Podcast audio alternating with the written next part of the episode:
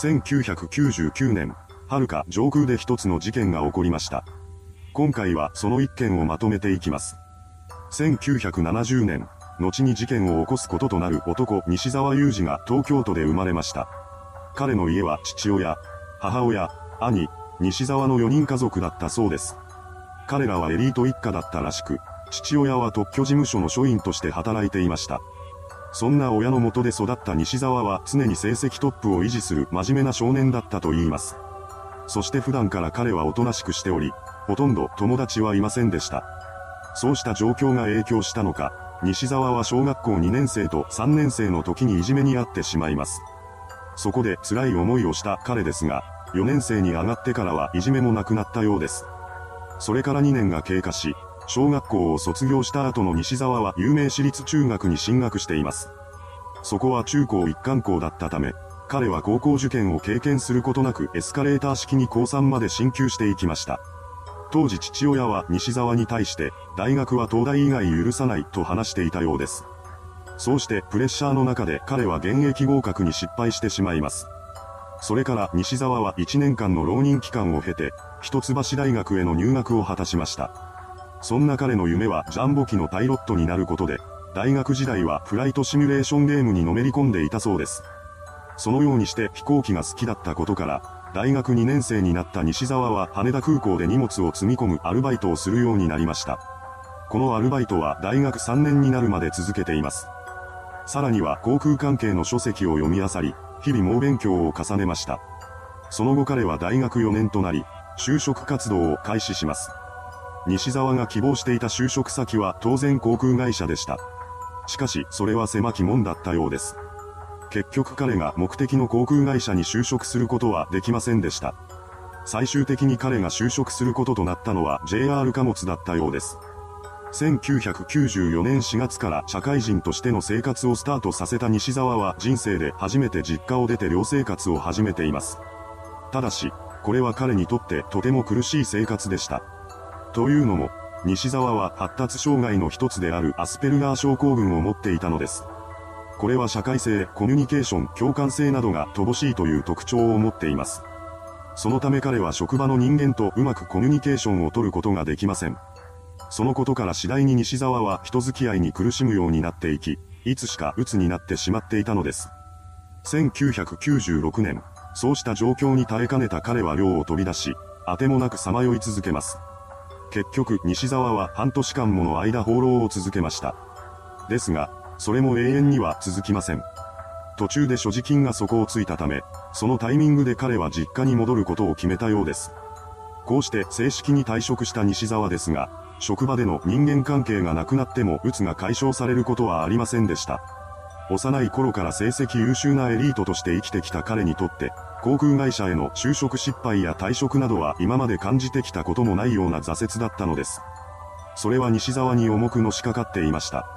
それからの彼は精神科に通って治療を受けるなどしていますが、なかなか良くなることはなく、自宅に引きこもる生活を送っています。そのまま3年ほどの時が流れました。引きこもっている間の西沢はフライトシミュレーションゲームをひたすらやっていたようです。そんなある日、彼は自身の部屋でインターネットを利用していました。そしてふと西沢が部屋の片隅に目をやると、そこには羽田空港の図面が転がっていたのです。彼はそれを拾い上げ、じっくりと目を凝らします。すると西沢はあることに気がついたのです。それは羽田空港の警備体制には穴があり、そこをつけば手荷物検査をすり抜けられるというものでした。彼はその事実を羽田空港に伝えることで自らの優秀さが認められ、航空会社への入社を許されるかもしれないと考えるようになります。真相を確かめたい西沢は実際に自分が考えた抜け穴が使えるのかを確かめに行きました。すると難なく手荷物検査をパスすることができてしまったのです。これによって確信を得た彼はすぐさま航空会社、運輸省、東京空港署などに警備体制の欠陥を指摘する手紙を送りつけます。また、それと同時に自らを警備員として雇ってほしいとも頼んでいました。これこそが西沢が航空会社に就職する最後の希望だったのです。しかし、彼の願いが叶うことはありませんでした。空港側は西沢の採用を断り、警備システムの欠陥についても人件費などを理由に見送ってしまいます。そのことを知った西沢は怒り狂い、空港に抗議の電話を入れるなどしていました。そしてついには次のようなことを考えるようになってしまいます。自分が見つけた警備システムの穴を追跡内に凶器を持ち込み、ハイジャックを成功させてやる。そうすれば自分が正しかったと証明できるだろう。そうしてハイジャックを決意した彼ですが、それが成功した暁には夢だったジャンボジェットの操縦をしてみようとも考えていたようです。フライトシミュレーションゲームをやり込んでいた西沢は実際の飛行機も運転できるようになっていると思っていました。そんな彼が立てた計画では、当初1999年7月21日に実行する手はずとなっていたようです。しかし、いざ当日を迎えてみると天候が悪く、これを不安に思った西沢は犯行を2日後の23日に延期しています。そして翌22日、翌日の犯行に遅れるわけにはいかない彼は空港に通じるモノレールの駅付近のホテルに宿泊しました。それから数時間が経過し、ついに日付は犯行当日の23日となってしまったのです。西沢は、笹岡真二という偽名を使って飛行機の席を確保していました。そして午前6時過ぎ、彼は11時に出発するハイジャック予定の61便のチェックインをあらかじめ済ましています。これも全ては計画のうちでした。その後西沢は大阪行きの101便に搭乗します。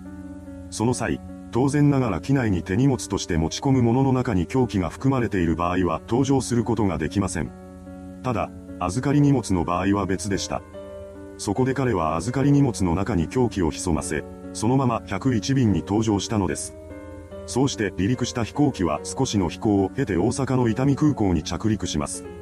それから西沢は8時50分発の羽田行き日光102便に搭乗し、東京へと引き返しました。この時も凶器の入ったバッグを預けています。しばらくして羽田空港に到着した彼はターミナルビル1階で荷物を受け取りました。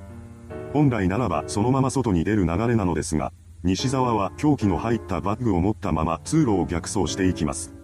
そう、これこそが彼の見つけた警備システムの穴だったのです。驚くべきことに、当時通路を逆走する人を止めるような職員は配備されていませんでした。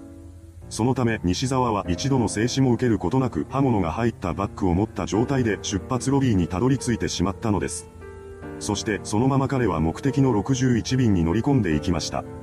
午前11時23分、西沢を乗せた全日空61便ジャンボ機は羽田空港を出発してしまいます。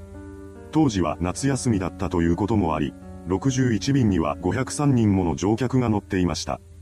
離陸から2分後の午前11時25分、西沢はバッグから刃物を取り出し、それを客室乗務員に突きつけます。そして次のように言い放ちました。命が惜しければ操縦室を開けろ。まさか機内に刃物が持ち込まれるはずがない。脅された客室乗務員はそう考えたはずですが、確かに自分の目の前には刃物が光っているのです。自身と乗客の安全のためには犯人を刺激してはいけない。そう考えた客室乗務員は西沢の要求通り操縦室に案内します。そうして西沢は操縦室に侵入しました。するとそこには操縦士の長島直之機長と副操縦士の古賀和幸さんの姿があったようです。二人を確認した西沢は古賀副操縦士だけを室外に押し出した上で、長島機長に操縦させろと言い放ちました。その時すでに管制官にはハイジャックされたという連絡が入っていたようです。長島機長は更新をつなぎっぱなしにし、まるで独り言を喋っているかのような態度で機内の様子を語っていました。彼は犯人に悟られないように完成に状況を伝えようとしていたのです。そんな中、ハイジャックから20分後の午前11時45分頃、航空局にハイジャック対策本部が設置されました。そしてそれからさらに10分後の午前11時55分頃、本機はハイジャックされていますという機内アナウンスが流され、同時に長島機長の悲鳴が響き渡ります。その後、機体は下降を開始しました。これによって機内には地上接近の警報が鳴り響きます。このままでは墜落する。そう考えた古賀副操縦士は操縦室との間にあるドアを蹴破り、刃物を持った西沢に飛びかかります。そして格闘の末、犯人を制圧することに成功したのです。古賀副操縦士は西沢を座席に縛り付けた上で自身は操縦に取り掛かります。これによってなんとか墜落は免れることとなりました。しかし、この時点ですでに長島機長は刺されており、彼は帰らぬ人となってしまったのです。ハイジャックから49分後の12時14分、古賀副操縦士の手によって61便は羽田空港に着陸しました。そしてこれと同時に西沢は現行犯逮捕されています。その後彼は裁判にかけられることとなります。そして事件から6年後の2005年、東京地裁は西沢が心神耗弱状態にあったと認めた上で彼に対して無期懲役の判決を言い渡しました。なお、殉職した長島直之機長に対しては訓4等随宝賞の叙勲のほか、内閣総理大臣顕彰と運輸大臣表彰が行われています。また、現在でも、彼の命日には ANA 社内で全職員による1分間の黙祷が捧げられているようです。本事件を受けて、運輸省航空局は凶器の機内持ち込みに利用された警備システムの穴をなくすため、早急に調査と対応が行われています。とはいえ、西沢からの手紙が届いた時点でそれをやっていれば事件は起こっていませんでした。それを考えるとあまりに遅すぎる対応だったことは間違いありません。この時の対策によって、以降出発ロビーへの逆走はできないようになりました。いかがでしたでしょうか？操縦士に憧れを持った男が起こした事件。本件は日本におけるハイジャックで人質が亡くなった初めての事件としても知られています。それではご視聴ありがとうございました。